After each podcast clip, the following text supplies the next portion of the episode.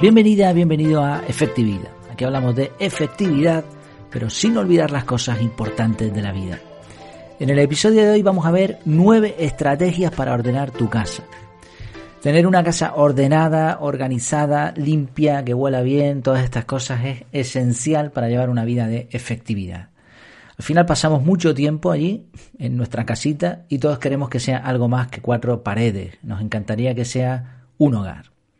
Por supuesto, no son las paredes lo que hacen la diferencia entre un hogar y una casa, sino las personas.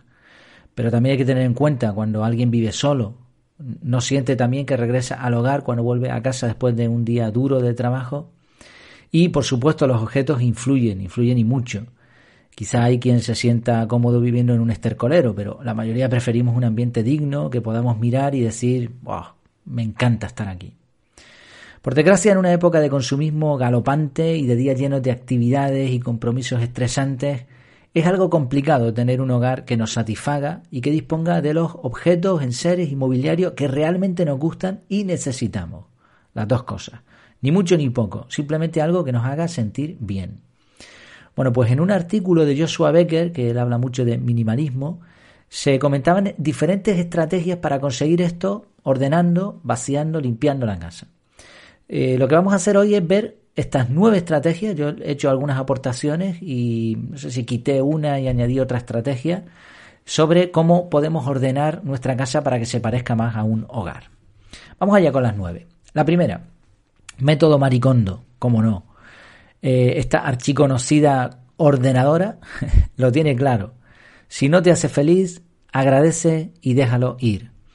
Es tan sencillo que parece obvio, Quizás hacía falta que viniese alguien, ¿no? Eh, y no nuestra conciencia, a decirnos, oye, que esto no te sirve para nada. Y si además, pues la persona lo mezcla con un estilo amable, gracioso, con tintes orientales, pues ya tenemos la combinación perfecta.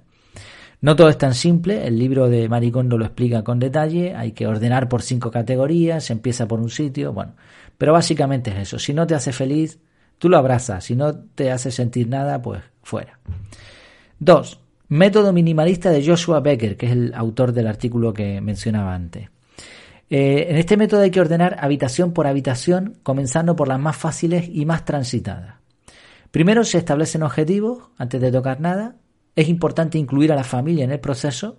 Esto, desde luego, si quieres salvar la vida, no, porque si tiras cosas que no tendrías que tirar, pues tendremos un problema. Y bueno, después de establecer los objetivos, lo que quieres lograr con ese espacio, hay que eliminar lo que está duplicado y preguntarse para el resto de artículos si se pueden quitar o reubicar. Finalmente, y este es un paso interesante, se toma nota de los beneficios y se revisa si los objetivos se han cumplido. 3. Método Peter Walsh. Aquí lo primero es vaciar el espacio completamente. Se retira todo y ahora se visualiza con la habitación, el espacio totalmente limpio, diáfano, se visualiza cómo queremos que sea esa habitación. Luego se toma cada elemento y se decide qué se hará con él. Método también similar a los anteriores, pero quizá todavía más sencillo. Método Fly Lady.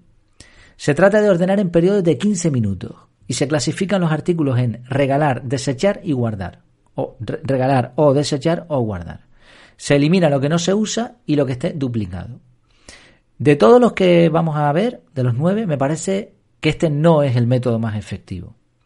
Quizá para personas ocupadas o que les cuesta mucho ponerse con esto, lo de los 15 minutos puede ser útil. Estamos trabajando en modo ráfaga. Pero me parece que es más efectivo terminar lo que se empieza, sobre todo si es algo que puedes liquidar en una tarde, como sucede con una habitación estándar, si no te has pasado con objetos, ¿no? Pero bueno, ahí está el método para personas muy ocupadas, a lo mejor puede estar bien. 5. Método Colin Madsen. Este es el más sencillo. Simplemente quita un artículo cada día durante un año completo. Puedes seguir y también puedes quitar más de uno al día, pero es tan sencillo como eso. Cada día un objeto fuera. 6. Juego del minimalismo. Este es similar al anterior. Se trata de deshacernos de un número de elementos igual al número de día del mes. Por ejemplo, estamos hoy, cuando grabo esto, yo grabo los episodios con días de antelación, estamos ahora mismo a 25 de marzo del 2021. Vale, 25, pues hoy tocaría hacer desaparecer 25 objetos. El día 15, pues 15 objetos. El día 1, un objeto. El método propone, propone y promete fines de mes que van a ser espectaculares, sobre todo los meses que tienen 31. bueno, está muy bien, ¿eh? este método es divertido. Y, ojo, tenemos objetos suficientes ¿eh? como para, para jugar. Tenemos objetos en cantidad, la mayoría de las personas. 7. Fiesta del embalaje minimalista. Esto de fiesta tiene poco realmente. Esto es una mudanza encubierta. El método aquí consiste en poner todas tus pertenencias en cajas como si te fueras a mudar. Después de tres semanas, debes donar, vender o tirar todo lo que siga en las cajas. Espectacular, este método es radical y también me parece, sinceramente, el más efectivo. Más efectivo. Quizá no el más divertido, pero sí, aunque le, llaman fiesta, pero no, no, no es fiesta, ¿no? y, hombre, la ventaja, eso sí, a la hora de eliminar ya lo tienes todo embalado y metido en cajas. Así que, pues nada, fuera también. 8. Método Leo Babauta. Leo es un minimalista muy conocido y según él, eh, una casa minimalista debería tener solo los muebles esenciales con superficies transparentes. Estoy de acuerdo con eso. Superficies transparentes hacen que, el espacio sea mayor, que se priorice la calidad a la cantidad, calidad a cantidad y con una decoración marcada. es interesante este punto porque la decoración no tiene por qué ser cutre. La decoración, aunque sean pocos objetos, si son objetos de calidad y son objetos bonitos, con buen gusto, con eso vas a tener suficiente para considerar la casa un hogar. Bueno, el método es complejo como para resumirlo aquí en un par de minutos, pero en el, en el artículo donde me estoy basando, ahí te dejo la guía, el enlace a su guía para que le puedas echar un vistazo. Finalizamos con el método 9, método 40 bolsas en 40 días de Anne Mary durante el tiempo correspondiente a la cuaresma y en esos 40 días debes recorrer tu casa ordenando cada día un área distinta y llenando una bolsa con artículos que quitarás. Claro, aquí me hizo dudar este método porque mm, mi casa no tiene 40 espacios. Nosotros en casa tenemos dos habitaciones, una, una de estudio, bueno, luego tenemos la habitación arriba, la cocina, comedor, pasillo, baño la entrada, o sea, que aquí no hay 40 estancias, no sé si está hablando de un palacio. Entiendo, entiendo que debes repetir habitaciones hasta llegar a los 40 días.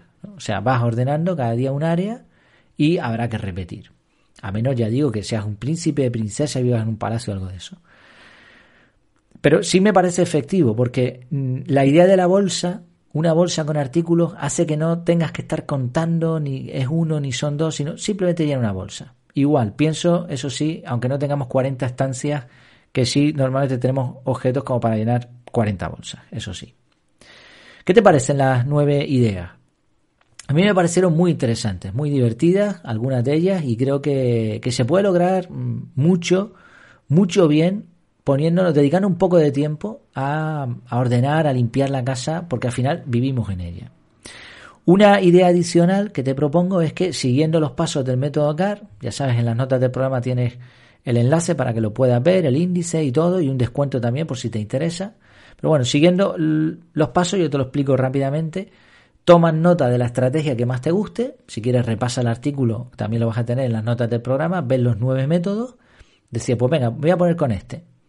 Y ahora eh, bloquees tiempo en tu calendario quizá el fin de semana o depende del método que elijas durante varias semanas, un bloque que se repite cada día, tú lo miras y eh, metes esa estrategia en tu calendario y así pues cumples con ella. Incluso se me ocurre de ponerla en el ritual de la mañana o en el ritual de apagado, que también es algo que se explica en el método CAR. Bueno, sea lo que sea lo que elijas, prográmate y estoy seguro que vas a disfrutar de unas sensaciones muy liberadoras cuando te deshagas de lo que en vez de sumar resta. En resumen, todos queremos disfrutar del hogar, dulce hogar, pero para eso hay que dedicar algo de tiempo a mantenerlo como es debido. Existen un montón de estrategias, hemos visto nueve, dependiendo del gasto de energía, tiempo y otros conceptos, elegirás una u otra. Así que nada, a elegir eh, estrategia y a ordenar. Muchas gracias como siempre por tu tiempo, por tu atención y hasta la próxima.